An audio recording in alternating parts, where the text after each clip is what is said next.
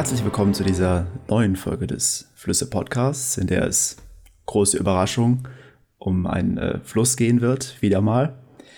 Und äh, ich bin, also ich, Dominik, bin aber nicht alleine hier. Ich bin selbstverständlich mit der Person hier, die uns heute diese Geschichte über den Fluss erzählen wird. Und wer sollte das anders sein als Marlon? Genau, ja, hallo. Schön, dass wir wieder hier sitzen und äh, über den digitalen Raum uns unterhalten. Ja, ich freue mich schon. Ja, äh, gibt es noch Sachen zur vorherigen Folge zu sagen? Du hast mir ja letzte Mal äh, eine interessante Geschichte vom Rhein erzählt. Und, genau, da äh, hat man einen kleinen äh, Ausflug an den Rhein zu den äh, Nibelungen und dann zur Schatzsuche unternommen, aber da habe ich auch äh, keine Nachträge mehr tatsächlich. Ja, letztes Mal hattest du ja den Nachtrag mit den Mammuts noch gehabt. Ah ja, genau. Und äh, erstaunlicherweise wird es auch diesmal wieder Mammuts in der Folge geben. Fantastisch. Das ist dann unser rote, roter Faden bisher. Ja, wir könnten uns eigentlich in den Mammut-Podcast umbenennen. Aber Genau. besser machen wir das nicht, weil ganz so viele Mammuts kommen dann doch nicht vor. Es wird dann, es wird dann mit den Mammuts irgendwann knapper als mit den Flüssen dann wahrscheinlich. Ja, ich fürchte fast auch. Ja, ich, ich steige ja immer gerne ein, indem ich ein paar Daten über, über unseren Fluss erzähle Mhm. und ähm, dich quasi so ein bisschen raten lasse. Und Ja. wie schon der Nil ist auch dieser Fluss der längste Fluss auf seinem Kontinent und ist mindestens 6400 Kilometer lang, Aha. was das jetzt quasi schon fast verraten könnte, aber ich, ich gehe noch ein paar Zahlen weiter. Wir haben ein 7 Millionen Quadratkilometer großes Einzugsgebiet. Das ist das größte Einzugsgebiet weltweit, mehr als doppelt so groß wie Indien und 20 mal die Fläche Deutschlands. Okay. Ich ähm, rate jetzt einfach mal ins äh, Blaue hinein mit meinen äh, hervorragenden geografischen Ken Kenntnissen und sage mal äh, Amazonas. Das ist richtig, ja. Wir befassen uns heute, ja, wir befassen uns mit dem Amazonas, ist vielleicht etwas viel gesagt. Mm, Also di dieser Satz an Daten ist quasi alles, was wir heute über den Amazonas lernen werden, aber er ist dennoch Protagonist unserer, unserer Geschichte. Okay. Äh, klingt ja etwas, etwas verwirrend, aber ähm, ja, unsere Geschichte spielt hauptsächlich oder spielt ausschließlich sogar in den USA. Also wir, wir werden Brasilien nicht betreten. Genau. Ähm, der Amazonas in Brasilien, teilweise noch in Peru, Kolumbien, Ecuador, Bolivien und Venezuela mit seinen ganzen, ganzen Einzugsflüssen.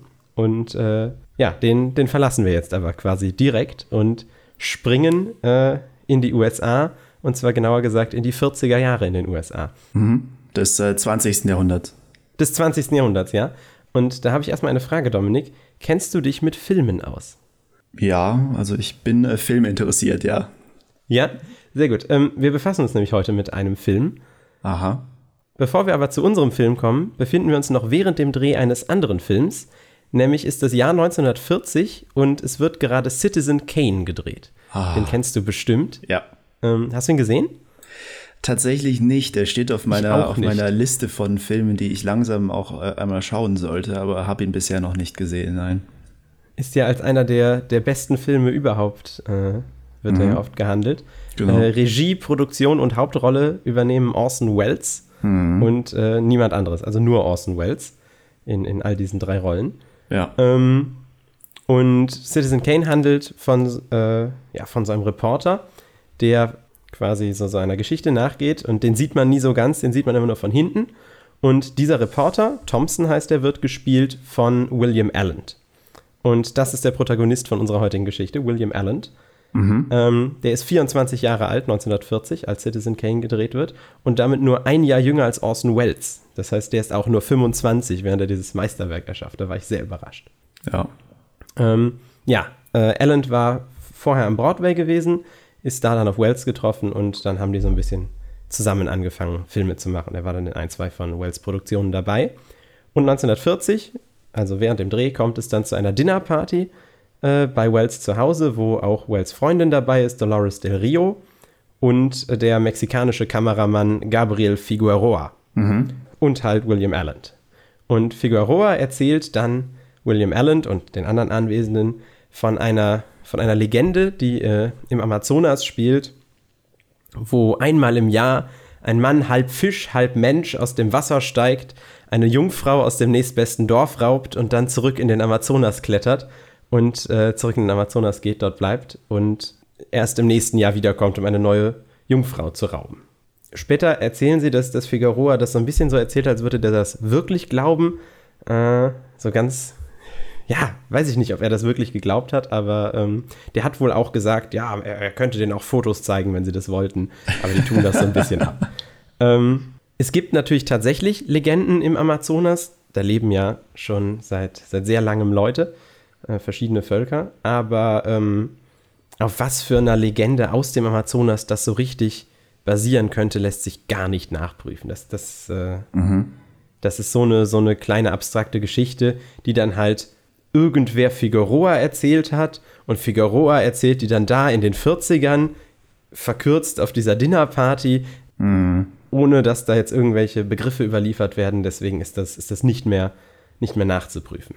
Es ist ja auch oft schwierig bei, den, äh, bei diesen Erzählungen, die mündlich in irgendeiner Form ja. überliefert werden, die, die äh, vagabundieren dann durch die Geschichte und, und von A nach B und werden da abgewandelt und da abgewandelt, äh, was ja auch wieder eine tatsächlich eine ganz interessante Parallele zu der, zu dem, zu der Geschichte unserer letzten Folge ja, ja. bildet. Das ist ja bei dem ähm, Nibelungenlied, das wird zwar nicht auf den, auf den 40ern bei einer Dinnerparty erzählt, zumindest weiß ich das nicht, ob das stattgefunden hat, vielleicht hat es das in Deutschland.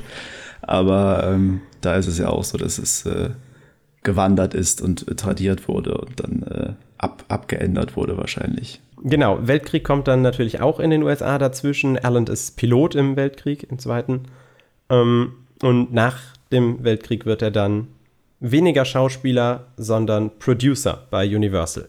Mhm. Und äh, Universal, äh, 1912 gegründet, ist da schon ein großes etabliertes Studio und Allen arbeitet halt für die. Als er dann 1952 ein neues Skript schreibt für einen neuen Film, den er drehen möchte, greift er dann nochmal auf diese Legende zurück, die Figueroa erzählt hat, und schreibt dann Der Schrecken vom Amazonas. Mhm. Und das ist der Film, um den wir uns heute kümmern. Und äh, im englischen Originaltitel Creature from the Black Lagoon, da steckt dieses Amazonas gar nicht mehr drin. Aber im Deutschen schon und deswegen finde ich, äh, ist das gerechtfertigt, heute über den Film zu reden und über den Amazonas, aber nicht wirklich über den Amazonas. Es ist ja, das ist ja auch nochmal ein ganz, äh, ganz anderes, interessantes Thema, was aus, aus ähm, Originaltiteln häufig im, im Deutschen gemacht wird. Das ist ja, ja. auch bei äh, beispielsweise ein ganz prominentes Beispiel bei dem Der Weiße Hai, der im Original mhm. Jaws heißt. Also Einfach nur Jaws. Der, ich greife jetzt vor, aber tatsächlich, kennst du die erste Szene aus dem Weißen Hai, mhm. wo die Dame am Schwimmen ist und dann kommt der Hai von unten, die ja auch ja. auf dem Plakat drauf ist quasi. Auf dem Filmplakat, beziehungsweise das Buchcover war das tatsächlich mhm. auch. Ähm, die ist wohl inspiriert tatsächlich von äh, Creature from the Black Lagoon, also vom Schrecken vom Amazonas. Mhm. Also da, da gibt es eine sehr ähnliche Szene. Ich glaube auch, dass ich, dass ich, dass ich weiß, um welche Szene es geht. Also ich ähm, wusste ja. tatsächlich nicht, dass es, ähm, dass äh, dieser, dieser Film im, im, weitesten Sinne mit, mit Wells in Zusammenhang äh, gebracht werden kann, Creature von the Black Lagoon. Ähm, ich, die, genau diesen, diesen, diese Szene kann ich auch, von der du sprichst. Ja. Ja, Mhm. Aber hast du den gesehen? Kennst du den Film? Oder? Auch nicht. Also ich aber schon mal von gehört. Ja, ja, ich weiß auch, wie das, wie, das, wie das Wesen im Film aussieht und so weiter. Das, ja, genau das weiß ich. Ja, ähm, genau. Also es geht da, da um so ein Wesen, das da im Amazonas lebt. Und ähm, das ist halt so ein Monster. Und Universal ist berüchtigt für diese Monsterfilme. Mhm. Also, die haben die vor allem in den 30ern gedreht. 1931 kommt Dracula mit Bela Lugosi und Frankenstein mit Boris Karloff. Das sind so die beiden Top-Monster-Filme. Im Jahr darauf wird dann noch Die Mumie gedreht, auch wieder mit Boris Karloff als Mumie. Ich wollte es gerade sagen, die Mumie fehlt ja noch. Ja, ja, ja. ja. Der Unsichtbare kommt dann 33. 35 gibt es dann Werewolf of London mit Henry Hull und Frankensteins Braut. Also die, die gehen immer weiter und äh, ja, halt die, die Filme bauen aufeinander auf, gibt dann immer Fortsetzungen und so. Mhm. Aber das war mehr so in den 30ern und Alan möchte jetzt noch einen Universal Monster Film drehen und es ist jetzt vermutlich nicht so viel gesagt, aber es gelingt ihm. Äh, es gelingt ihm mit Schrecken vom Amazonas eins der klassischen Monster quasi noch äh, zu beleben. Mhm. Ist aber auch interessant, dass das tatsächlich in den, in den 30ern schon stattfindet. Ja, also ja, das, die sind äh, sehr alt. Also es gibt dann später noch diese, diese Hammer-Filme mit Christopher Lee, der dann Dracula spielt. Ja, genau. Die sind ja auch sehr bekannt, aber ursprünglich ist das Bela Lugosi und der. Ach, Christopher ja, Lee. Ja, ja. Christopher Lee auch, auch mm. gute Filme, glaube Auch nie gesehen, aber passt schon. Ähm, genau, la lass uns erstmal äh, die, die Handlung von dem Film zusammenfassen. Das Mhm. erste Skript, das, das Erland da 52 schreibt, ist noch stark anders von dem, was am Ende rauskommt. Es gibt dann mehrere äh, Bearbeiter von dem Skript. Am Ende äh, macht das Essex, der bearbeitet es dann als, als letzter und ist dann auch als, als ähm, ja, Screenwriter oder, oder sagt man Screenwriter, ist das richtig? Am Ende steht dann auf jeden Fall Essex äh, in den Credits. Ähm, Mhm. Aber da haben viele Leute an dem Skript mitgearbeitet und die Ursprungsidee basiert halt auf dieser Dinnerparty mit Figueroa, die er sogar ursprünglich in den Film mit einbauen wollte. Also der sollte eigentlich bei so einer Dinnerparty starten. Das haben sie dann relativ schnell verworfen. Stattdessen startet der Film jetzt mit einer kurzen zusammengefassten Weltgeschichte über, also, also aus so einer geologischen Perspektive, wo so mit so einem Voice-Over beschrieben wird, wie die Erde entsteht. Und dann gehen wir in den Amazonas, wo Dr. Maya, gespielt von Antonio Moreno, der ist äh, in den 30ern auch oder früher sogar noch äh, Stummfilmstar gewesen und hat hauptsächlich so Romanzen gedreht, ist jetzt aber schon etwas älter und steht dann da in so einem Leinenanzug mit so einem Hut und so ein paar äh, Arbeitern, die da ursprünglich wohnten und ist da Geologe und die finden in so einer Felsformation eine Hand, so eine skelettierte Hand. Und das ist nicht irgendeine Hand, die hat Schwimmflossen zwischen den Fingern. Oh nein.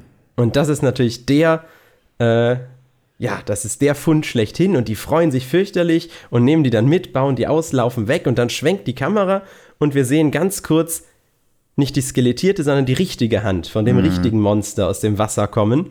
Ja. Und dann, dann spielt dieses sehr prägnante, dreitönige Thema, das diese, diese Hand dann kriegt oder dieses Monster an sich kriegt, die immer wieder im Film wiederholt wird. Also jedes Mal, wenn wir, wenn wir das Monster sehen, kommt diese dreitönige Melodie. Ähm, und äh, Dr. Maya lässt dann seine, seine Arbeiter dort zurück und fliegt zum Institut für Geologie und sowas. Also zu irgendeinem Wissenschaftsinstitut. Das ist auch ganz merkwürdig auf Spanisch benannt, obwohl die eigentlich in Brasilien sind und Portugiesisch sprechen müssten. Gut, okay. Wie das nun mal beim Film manchmal so ist. Ja, ja, genau. Ähm, wie gesagt, nichts von diesem Ganzen wird auch nur annähernd in Brasilien gedreht. Das findet alles quasi in den USA statt. ja. Ähm, genau, und trifft dort dann auf Kay Lawrence. Äh, die wird gespielt von Julie Adams. Und äh, ja, ist so ein. Also ist die einzige Frau, die in der, in der ganzen Handlung vorkommt. Und die ist auch die auf, auf dem Plakat drauf und alles sehr hübsch anzusehen. Ähm, hauptsächlich in so einem, so einem weißen Badeanzug. Und erfüllt so ein bisschen diese Rolle. Ähm, und die ist also heute kennt man das ja, wenn man heute irgendwie Schauspieler ist, dann spielt man halt in verschiedenen Filmen mit. Und Julie Adams ist aber Contract Actress, das heißt, die arbeitet nicht so selbst, die arbeitet für Universal. Und Universal sagt ihr dann, Ah, ja. so, du hast jetzt bisher 15 Western gedreht, äh, aber jetzt spielst du mit in der Schrecken vom Amazonas. Sie könnte das dann theoretisch ablehnen, das würde ihrer Karriere allerdings dann nicht so gut tun. Und deswegen spielt sie dann jetzt mit in Schrecken Amazonas. Sie hat da nicht so richtig Lust drauf, aber sie macht das und sie macht das auch gut. Und auch noch eine, eine äh, gute Anekdote ist, Universal hat die Beine von ihr für 125.000 US-Dollar versichern lassen. Weil sie wohl so Ja. perfekte und schöne Beine hatte, dass man die hat versichern lassen. Das, da gibt es ja einige Geschichten, wo, wo von Personen Hände oder, oder äh, was auch immer versichert wurden, weil Ja. das äh, in irgendeiner Form wichtig war für den, für den Film und äh, oder für die, für die Person dann, die, äh, Ja. ja, weiß ich nicht, bei, ob, ob bei Arnold Schwarzenegger vielleicht die, der Bizeps versichert war, ich weiß es nicht, aber Ich finde es etwas bizarr, muss ich sagen, die Beine von ihr zu versichern. Das, äh, ja. Darf sie denn, darf sie denn auch in dem Film ähm, irgendetwas anderes spielen als, als die, die schöne Begehrte oder ist das, ist das so diese Rolle, die. Also sie, sie ist tatsächlich Wissenschaftlerin sogar. Also sie ist jetzt nicht. Ach was. Ähm, ja, aber merken tut man das jetzt nicht so viel. Also, Wie das, wie das so häufig ist, ja. Ja, ja, genau, ja. Die schwimmt dann da so ein bisschen rum immer und ähm, ja. Äh, 125.000 US-Dollar wären inflationsbereinigt heute über eine Million Dollar tatsächlich. Also das ist viel Geld.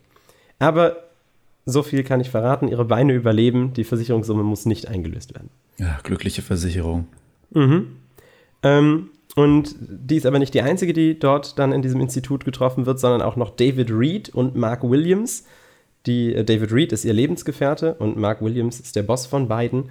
Und die sind etwa gleich alt und werden gespielt von Richard Carlson und Richard Denning. Mhm. Äh, die heißen also beide Richard, die Schauspieler. Ja. Und ja, stellen dann fest, diese, diese Hand, das muss so ein Missing Link sein zwischen Land- und Wassertieren. Also so ein, so ein, so ein mm. biologischer ja. Missing Link, ne, wenn du dir diese biologischen. Den Übergang, die, die Evolution vom, ja, vom Wasser diese, diese zum. Bäume da. Also ja. genau, das sollte auf jeden Fall auf dem Übergang zwischen Wasser und Land so ein, so ein Tier sein, das man noch nicht gefunden hatte und das die Evolution ein bisschen besser erklären kann. Mhm. Ähm, völliger Blödsinn, aber kommen wir gleich nochmal zu. Äh, dann sehen wir aber zurück im Camp, wo halt nur noch die Arbeiter zurückgelassen wurden, wie dann der Kiemenmann, also die, die, diese Kreatur, oder der Schrecken oder wie auch immer wir ihn nennen wollen. Ich werde ihn vermutlich meistens Kiemenmann nennen. Im Englischen Gillman. Schöner Name. Ja, der Kiemenmann, weil der hat so Kiemen. Ähm, wie der dann die Arbeiter angreift und in den ihr Zelt geht und die beide umbringt. Ähm, aber wir sehen den tatsächlich fast gar nicht. Also wir sehen zwischendurch Hände, wir sehen Schläge, ah, wir sehen, wir sehen ja. Gesichter und wir sehen auch viel aus der Perspektive des Kiemenmanns, aber den Kiemenmann an sich sehen wir noch fast gar nicht. Ja, als die anderen dann ankommen, stellen sie fest, das Camp ist zerstört, die Arbeiter sind ermordet worden. Dann kommt irgendwie der Vorschlag, ja, das könnten irgendwie Jaguare gewesen sein oder so. So richtig sicher ist man sich nicht. Man gräbt dann auch noch weiter da und äh, findet aber auch keine weiteren Fossilien. Mhm, ist dann kurz, zu, kurz davor quasi aufzugeben, aber dann äh, erwähnt der Captain, die haben so ein Boot dabei und der Captain von dem Boot sagt dann, ja, es gibt in der Nähe, gibt so eine Lagune, die schwarze Lagune oder die mhm. Black Lagoon halt aus dem Titel vielleicht ist das da ja reingespült worden, weil die, die ist so ein Stück flussabwärts mhm. und vielleicht findet man dann die, die passenden äh, Fossilien dort. Und da fahren die dann auch hin, da sieht man wieder so ein bisschen Stock-Footage, den die irgendwann mal irgendwo aufgenommen haben, dann zwischendurch das Boot und dann komme ich so einen sehr kleinen Eingang in diese, in diese Lagune rein. Der Kiemenmann verfolgt sie natürlich und auch da gehen sie dann wieder mit Taucherflaschen unter Wasser. Also nur Flaschen. Die sind, nur die haben so eine Badehose an und dann haben die zwei so Taucherflaschen auf dem Ach Rücken. Ja, okay. Ähm, beziehungsweise eine. Das ist auch recht clever gemacht, um die unter Wasser unterscheiden zu können. Andere Farben, oder? Nee, nee, die haben. Der Film ist in Schwarz-Weiß. Das ah, ja, habe ich stimmt. noch nicht erwähnt. Ja. Der Film ist komplett in Schwarz-Weiß. Ja, ja. Aber ähm, äh, äh, also Reed, Richard Carlson, hat zwei Taucherflaschen auf dem Rücken ah. und Williams hat nur eine auf dem Rücken. Da können wir dein äh, einen deiner Lieblingsausdrücke einbringen. Clever. Clever, ja. ja. Sag ich doch. Ähm, genau. Da finden die noch so ein paar Steine und holen auch so eine Pflanze mit und sowas.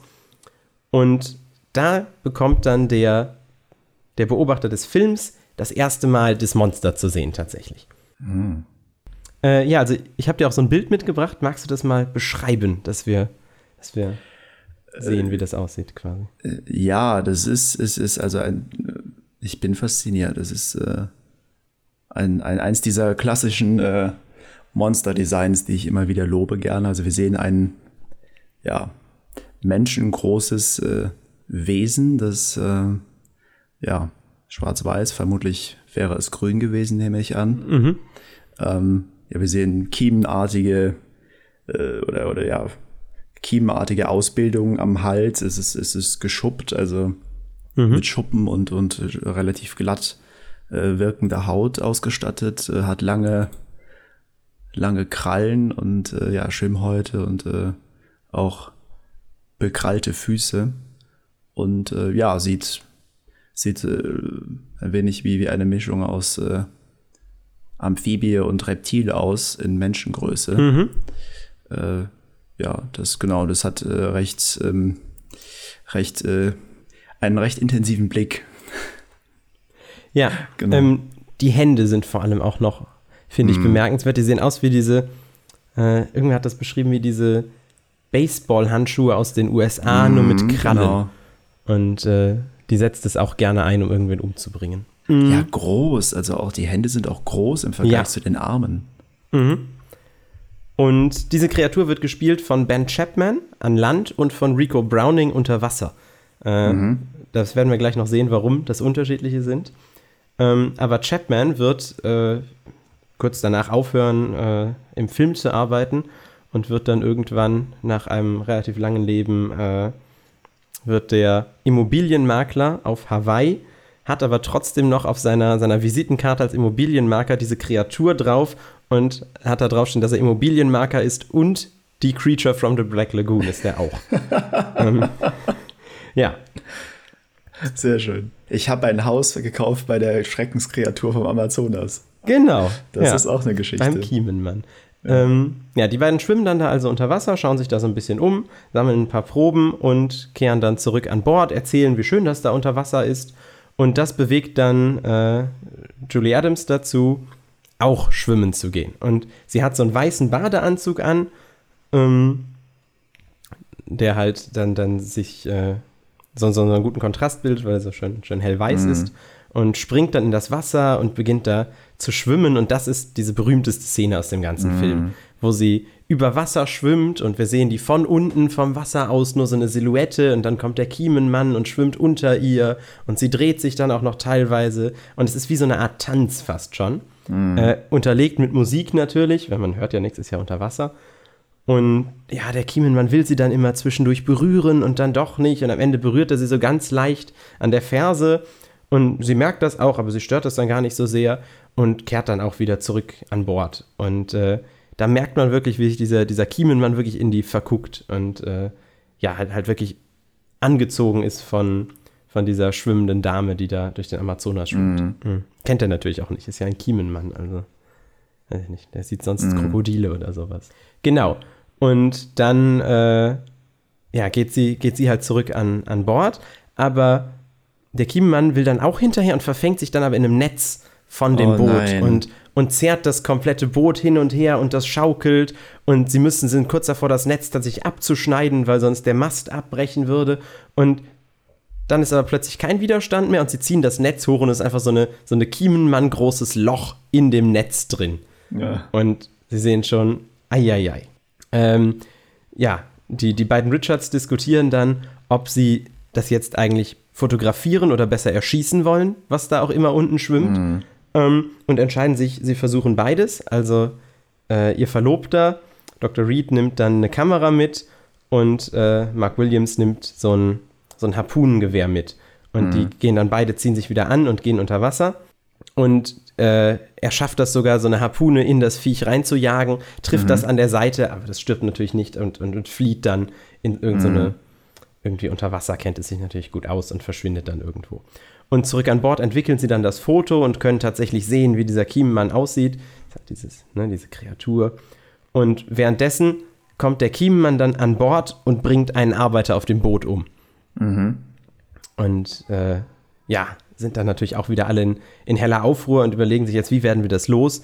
Und sie überlegen sich, sie vergiften jetzt die komplette Lagune. Und dann kommt so eine Szene, oh. wo sie, wo sie mit, mit so einem Ruderboot da durch diese Lagune fahren und immer wie so Mehl so reinstreuen, Rotenon, das ist so ein Fischgift.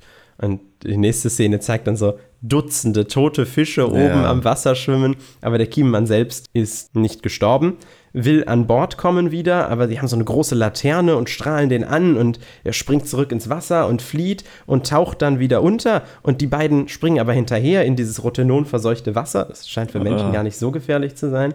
Mhm. Ähm, aber gut, das sind die 50er, da hat man auch Häuser mit Asbest gebaut. Ähm, schwimmen dann hinterher in so eine Unterwassergrotte und die ist auch sehr beeindruckend. Das ist wirklich so eine, so eine große mhm. Unterwassergrotte, die komplett aus, aus so einem Pappmaché gebaut ist. Aber gut.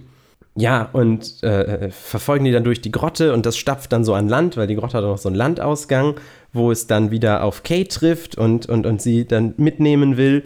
Dann kommt aber der zweite von den Arbeitern dabei, also der auch an, an Bord arbeitet, hat so eine Machete und kämpft dann gegen den Kiemenmann, aber der Kiemenmann erstickt es dann und erwürgt den, den, den, den Arbeiter und bringt den um.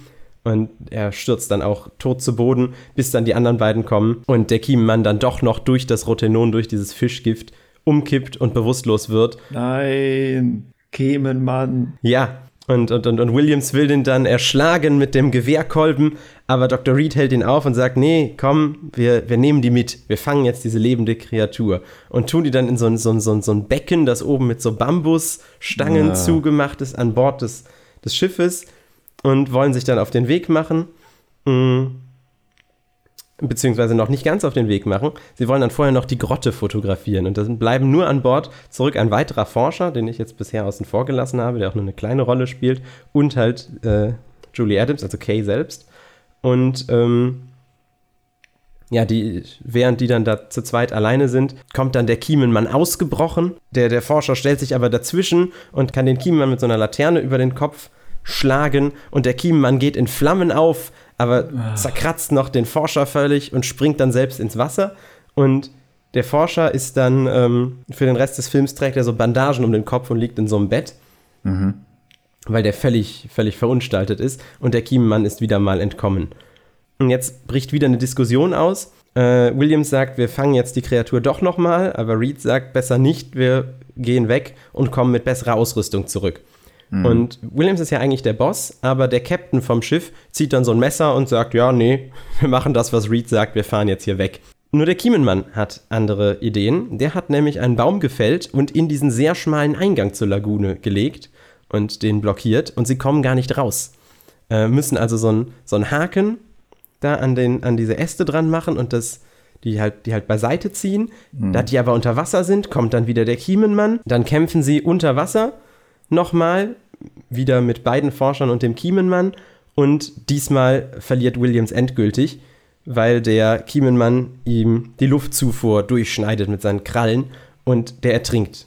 Reed kann es dann aber schaffen, den Kiemenmann nochmal zu verjagen und entkommt selber wieder zurück an Bord, aber der Ast ist immer noch im Weg.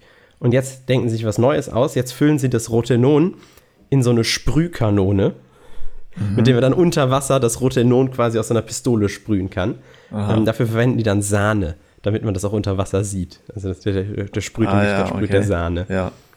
Ähm, das, das, das schafft er, er kann den Kiem, äh, Kiemenmann wieder, wieder besprühen, aber der Kiemenmann springt wieder an Bord und schnappt sich jetzt äh, Kay und nimmt die mit, springt ins Wasser und äh, flieht in seine Grotte. Und Reed hinterher, seine Verlobte zu retten. Es kommt dann zu, zu so einem Messer-Klauen-Kampf zwischen Kiemenmann und Reed, den er zu verlieren droht, bis dann der Kapitän reinkommt, mit einem Gewehr dreimal auf die Kreatur schießt und ja, die ist dann sehr benommen, wartet in Richtung Wasser und dann will er sie noch weiter beschießen, mhm. aber Reed sagt, nee, komm, die ist jetzt eh tot und dann wartet sie ins Wasser, kippt ins Wasser und taucht unter. Man sieht dann noch so den, den, das letzte Unterwasserbild von ihr, wie sie so rückwärts unter Wasser mhm. untergeht und man nicht so genau weiß, ob sie tot ist oder nicht und dann kommt der Abspann.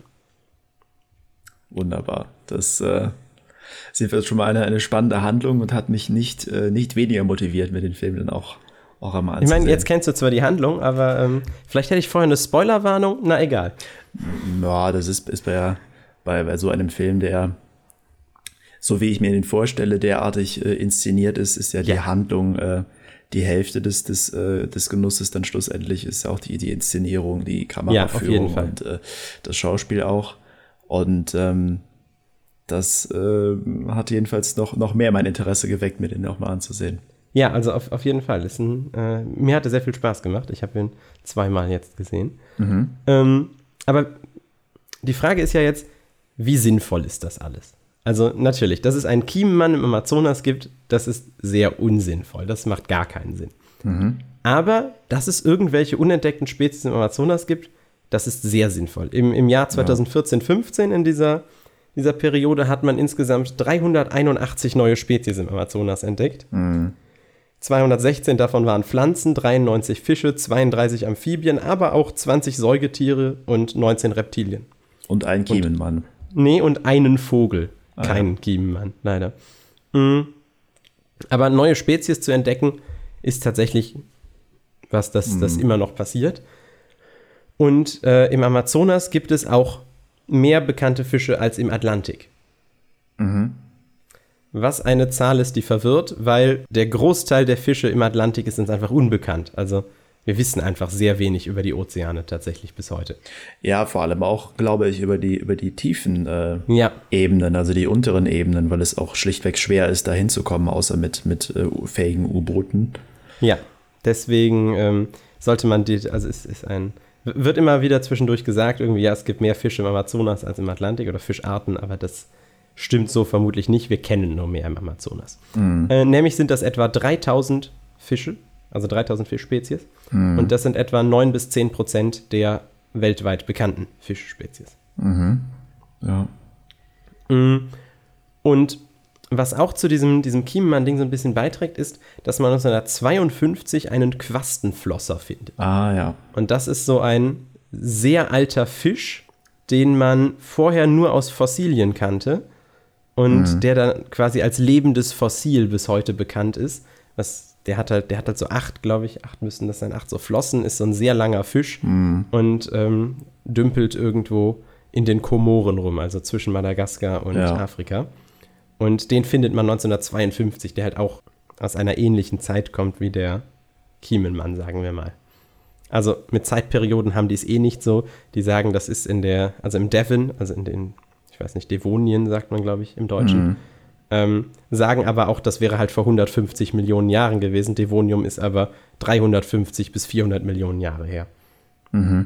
Und auch ansonsten als Periode viel zu früh für einen zweibeinigen und zweiarmigen Ja. Kiemenmann.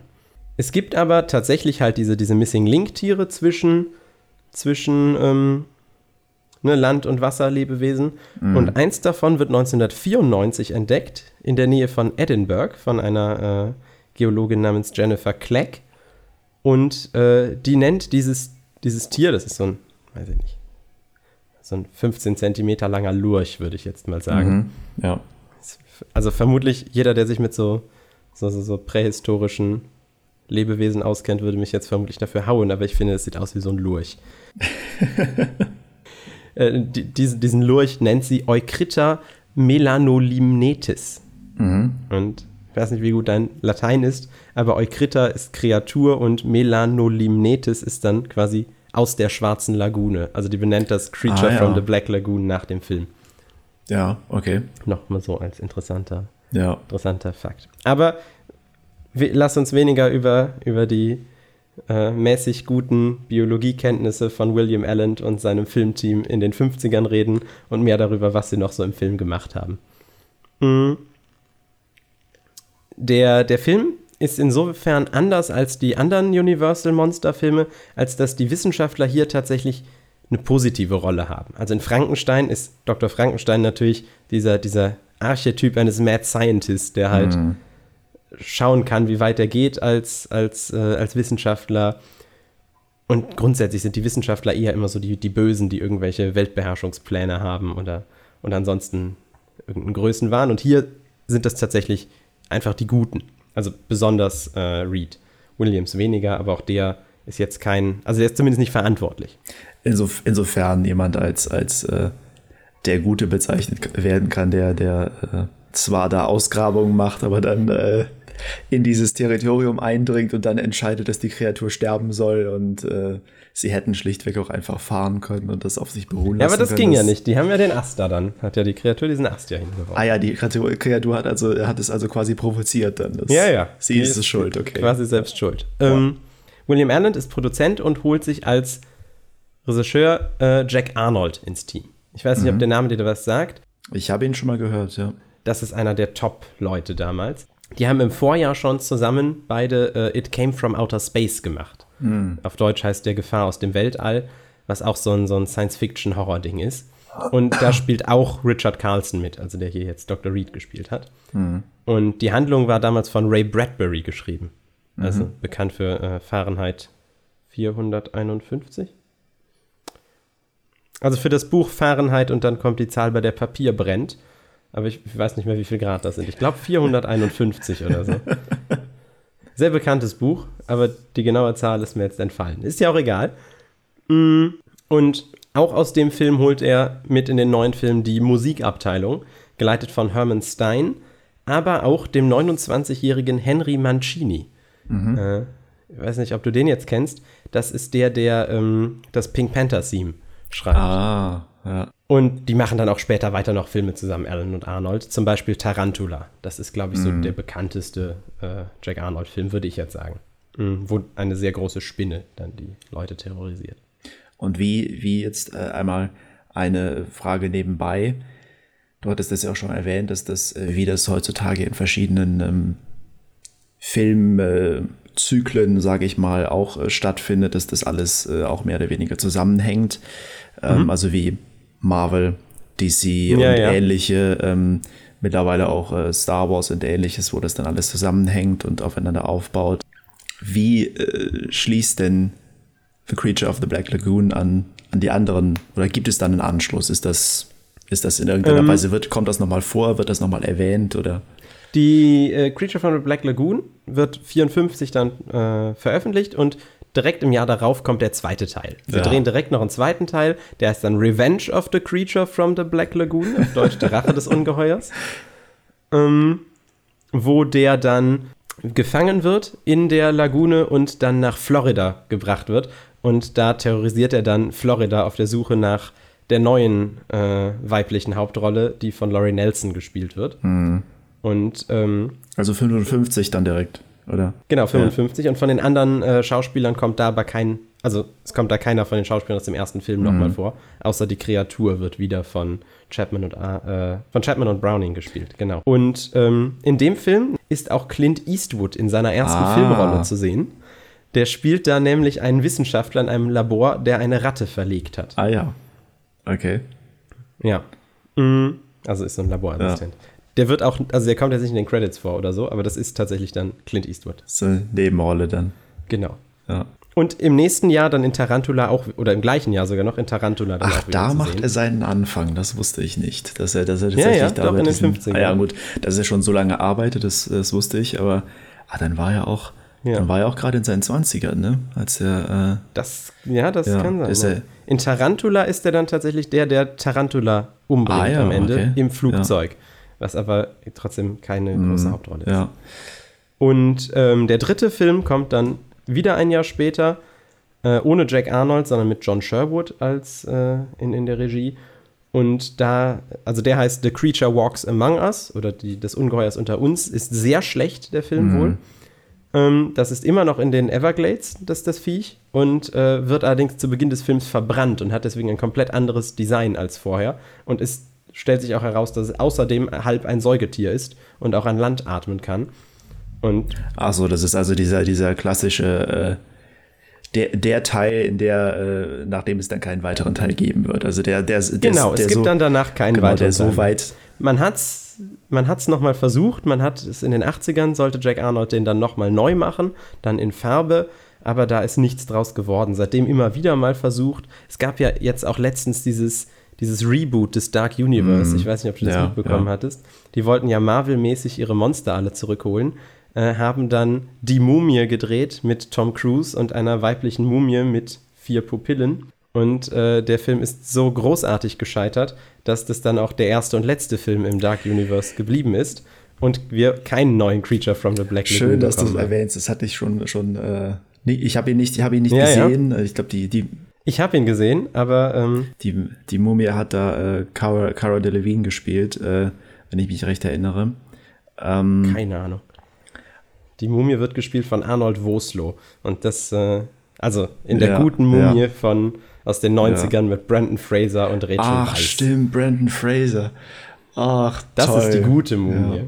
Das, das ist auch Und ein, als, als Freund der guten Mumie konnte ich natürlich die schlechte Mumie mit Tom Cruise äh, nicht Ja. wertschätzen. Die war schon gescheitert, bevor sie Ja. überhaupt angefangen Ist es denn, ähm, ist es denn auch so, dass, äh, wie das bei vielen äh, Filmen so ist, dass ein äh, großer Erfolg vorgelegt wird von einem Regisseur und äh, einer oder einer Regisseurin und ähm, Mhm.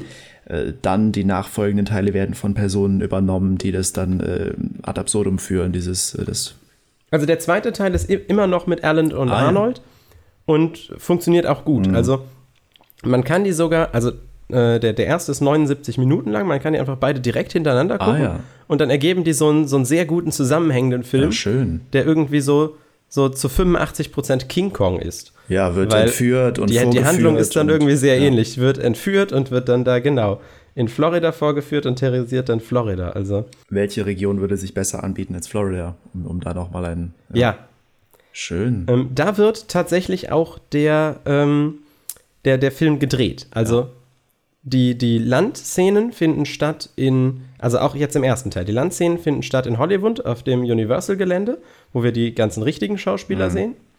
Und die Unterwasserszenen werden komplett in Vacula Springs in Florida Aha. gedreht. Ähm, da baut man eine spezielle Unterwasserkamera für und so. Warum erzähle ich gleich noch. Aber ähm, auf jeden Fall, ja, Jack Arnold fliegt dahin und lässt sich da rumführen von Rico Browning, der halt Student ist und halt irgendwie da immer in diesen, in diesen, ja, halt in dieser, dieser Quelle da arbeitet mhm. und da so ein bisschen immer rumschwimmt. Und die gucken sich das an und sagen, ja, da könnte man doch den Film drehen und äh, den Rico Browning, der uns da rumgezeigt hat, der war doch auch gut. Lass den mal jetzt als Unterwasserdouble für den Kiemenmann buchen. und der bekam dann diesen Anruf und dann hieß es ja, übrigens, du spielst jetzt den Kiemenmann. Und er sagte, ich weiß nicht, was das ist, aber ich bin dabei. Was ist ein Kiemenmann? Ja, ja genau. Was ist ein Kiemenmann? Ja, mache ich. Und ja, halt, halt auch diese, diese berühmte Unterwasserszene, wo du halt Julie Adams schwimmen siehst, ist halt gar nicht Julie Adams, sondern ihr, ihr, ihr Florida-Stunt-Double oh, Ginger ja, Stanley. Mhm. Die Vakula Springs sind ja offensichtlich als Springs, als Quellen mhm. ja äh, die Quelle eines weiteren Flusses, nämlich dem Fluss Vakula. Der ist 18 Kilometer lang, äh, hat eine große Höhle da in diesem Quellensystem und da in diesen Quellen wurden auch Knochen von Mammuts gefunden. Dieser die Mammuts, die ich zu Beginn angekündigt hatte. Das, äh, das muss, also wenn schon, wenn schon Creature of Black Lagoon mutmaßlich jetzt mal keinen Oscar bekommen hat, dann zumindest diese Überleitung. Diese Überleitung hätte einen bekommen ja. müssen, ja. Ähm, und insgesamt hat dieser 79-minütige Film 18 Minuten Unterwasserszenen. Was ja recht viel ist. Mhm. Ja.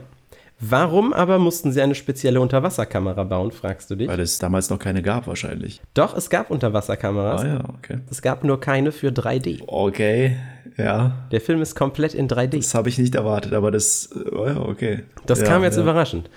Man, man musste irgendwie mit dem Fernsehen wetteifern damals. Ach, ja. Weil das Fernsehen kam neu auf und das Kino verlor ein bisschen an Relevanz und deswegen kommt es äh, in der ersten Hälfte der 50er Jahre zu einer 3D-Ära.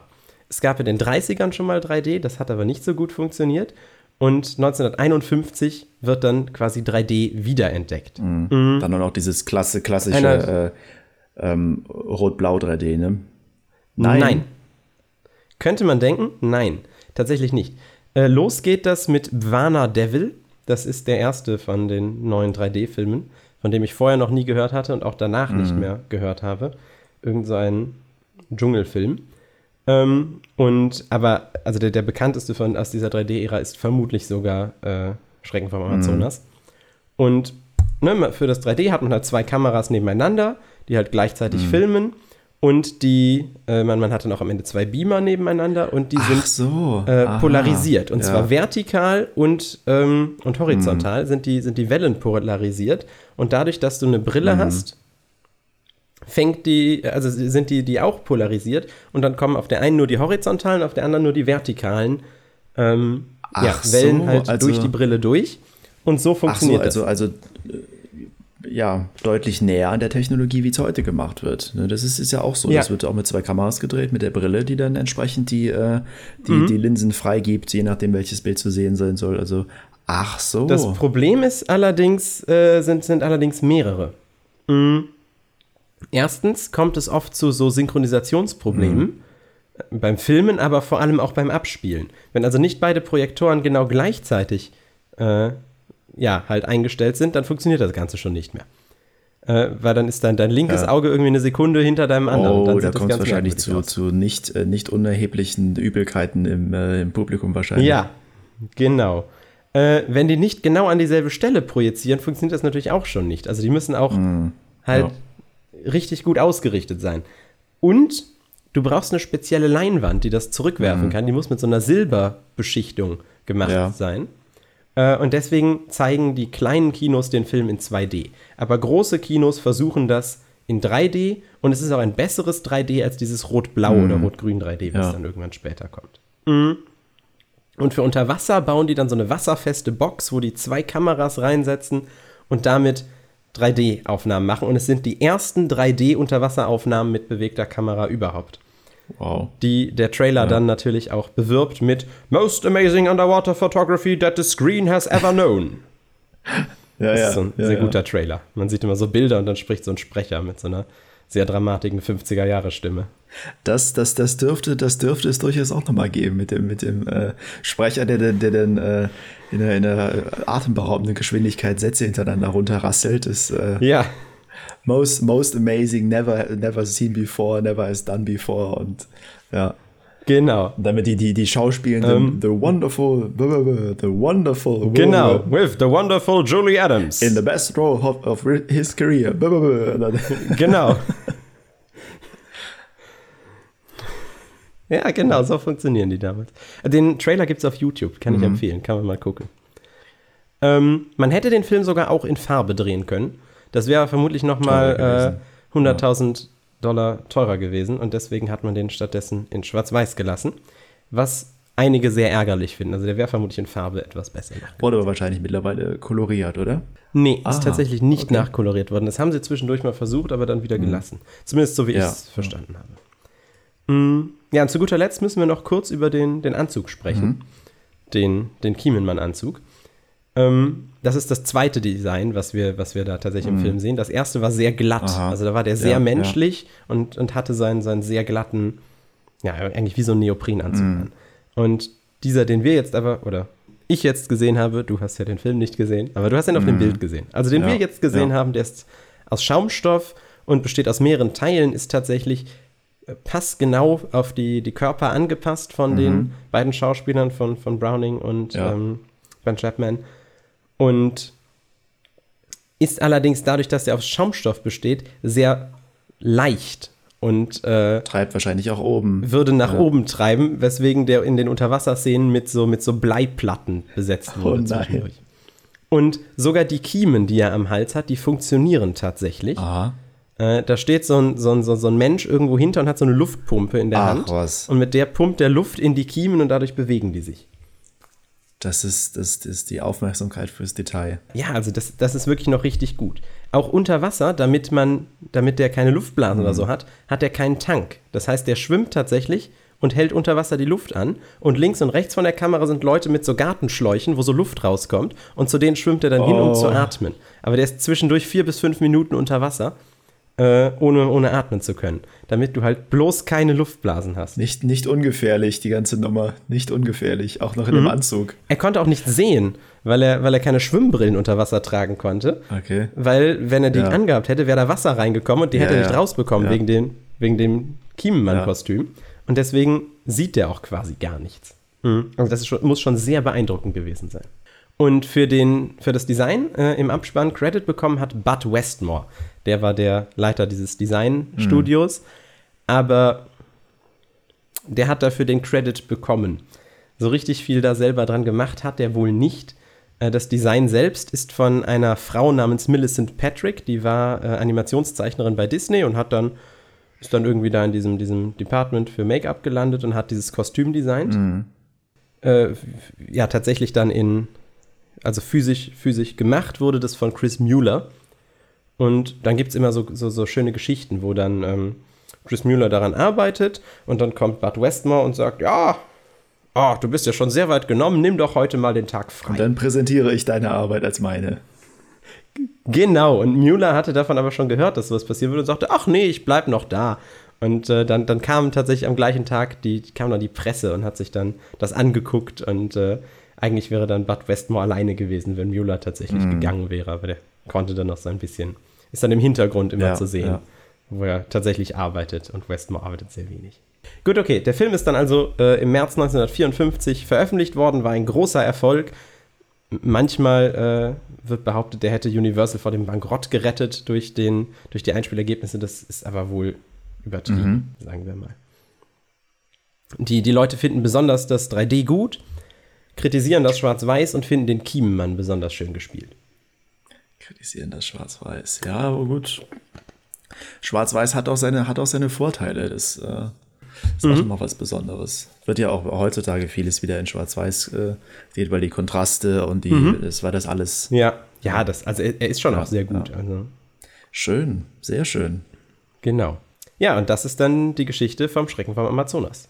Jack Arnold stirbt 1992, arbeitet aber bis dahin durchgehend weiter an, an guten Filmen. William Allen hört in den 60ern auf, da läuft dann sein Vertrag aus und dann macht er irgendwas anderes. Mhm. Und Julie Adams ist erst vor drei Jahren gestorben.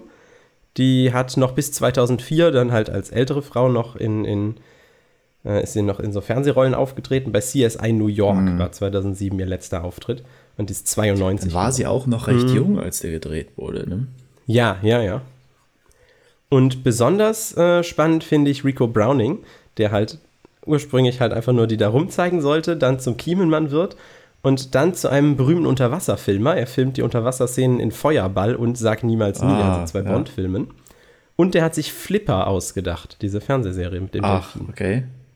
Ja, Mhm. Und der lebt auch sogar noch. wow. Das sind, äh, Ja. das sind diese, diese Abenteuer, die es, die es äh, was den Film angeht, die gibt es äh, auch heutzutage noch teilweise in, in ja, kleinerer Form, aber das sind diese Abenteuer. Da ähm, gibt es einige Produktionen auch, die, die ähnlich abenteuerlich ablaufen, auch äh, nicht nur, nicht nur was das Risiko angeht, allein dieser Kiemenmann hätte ja wahrscheinlich mehrfach schon ertrinken können in diesem, in diesem Anzug mit Bleiplatten und, und ähm, oh, Im zweiten Teil ist der fast ertrunken. Da haben den zwei so, zwei so Jugendliche, die zufällig in der Nähe waren, aus dem Wasser Oh. gerettet. Da ist er nämlich irgendwie da reingekippt. Oh Ja. Ja, schön, aber das, äh, Im zweiten Teil klaut auch eine Schildkröte den Fuß vom Kiemenmann und dann müssen die so einer Schildkröte hinterher schwimmen, bis sie den Fuß zurückhaben.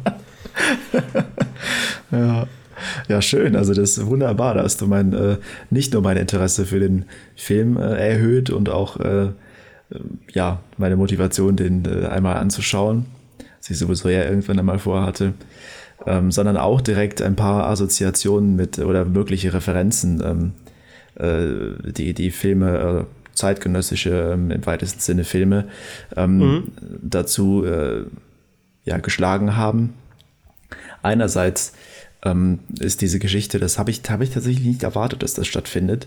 Die Ges- Geschichte, dass sich der, der Kiemelmann äh, in diese, äh, in die weibliche Hauptdarstellerin verliebt, das habe ich nicht erwartet, dass es passiert und das ist, Das machen die oft wohl in diesen Monsterfilmen. Also es ist dieses Schöne und das Biest-Thema so ein bisschen. Das passiert häufig früher, ja. ja, auch wie, es war ja bei, bei ähm, King Kong, ist es ja auch so. Ne? ja, Mhm, Bei King Kong ja, ist ja genau. auch so, ja, ja. Ähm, das ist eine schöne Parallele zu äh, einem zeitgenössischen Film, den du vielleicht kennst, der auch, äh, ich glaube, mehrere Oscars gewonnen hat, von äh, Guillermo de Toro, ähm, Shape of Water. Shape genau. of Water.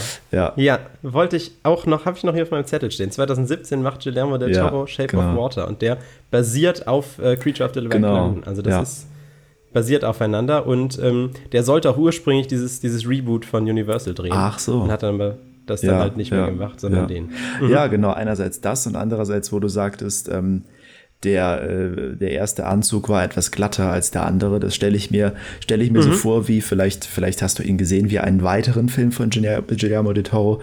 Und zwar hat er ja auch ähm, die beiden oder drei, ich weiß nicht, wie viele es sind, äh, Hellboy-Filme gedreht.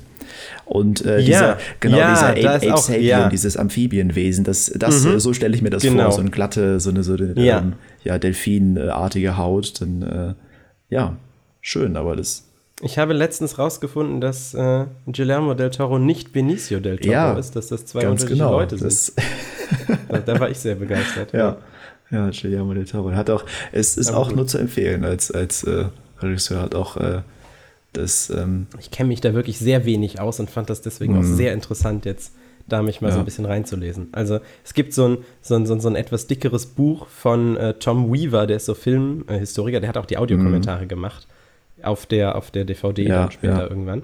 Äh, mit Interviews und allem möglichen, wo er wohl, also wo, wo er wirklich sehr detailliert alle Einzelheiten über die kompletten drei ersten, also über die kompletten drei äh, Schränke vom Amazonas-Filme Mhm. Ja, durchgeht. das habe ich mir dafür besorgt. ja schön. Sehr gut.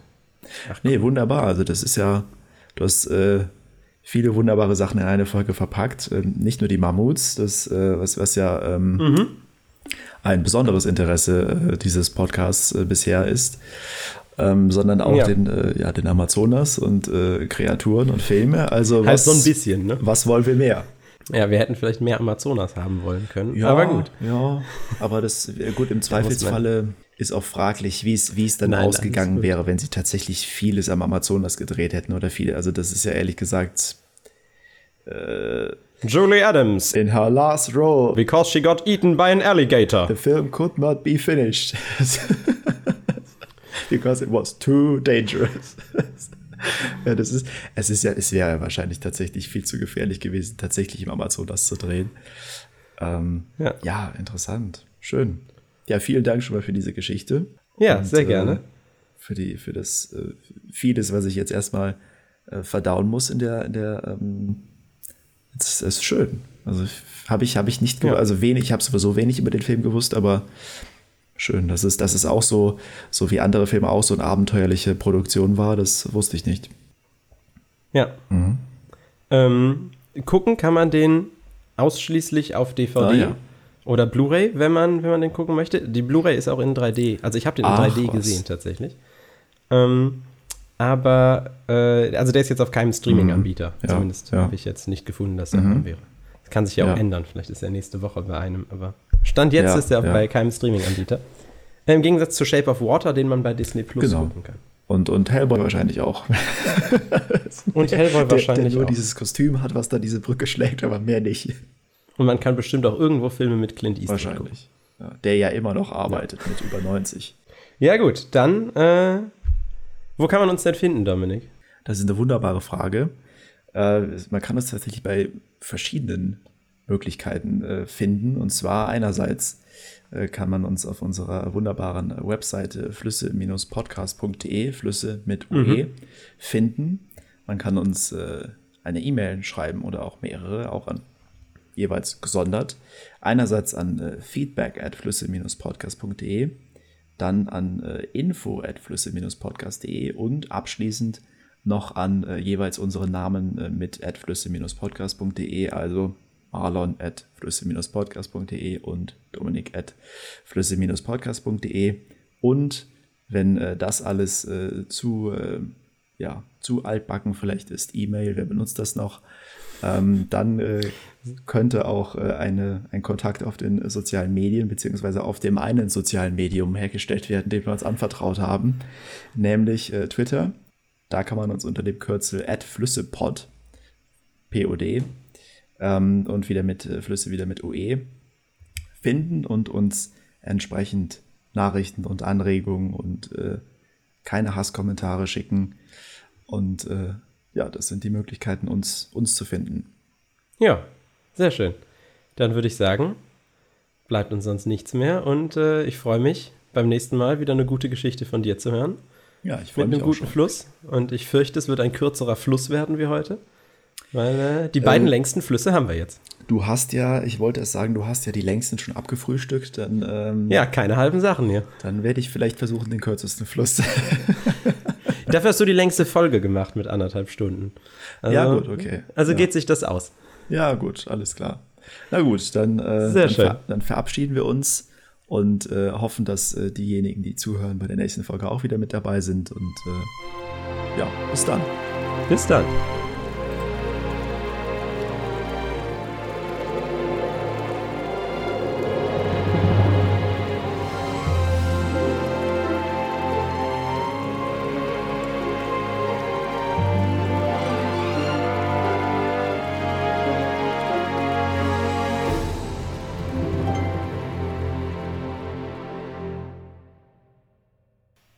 Genau, und äh, zwischen den Drehs musste sich immer so ein Pool setzen, weil es zu warm ist in diesem Kiemenmann. Mhm.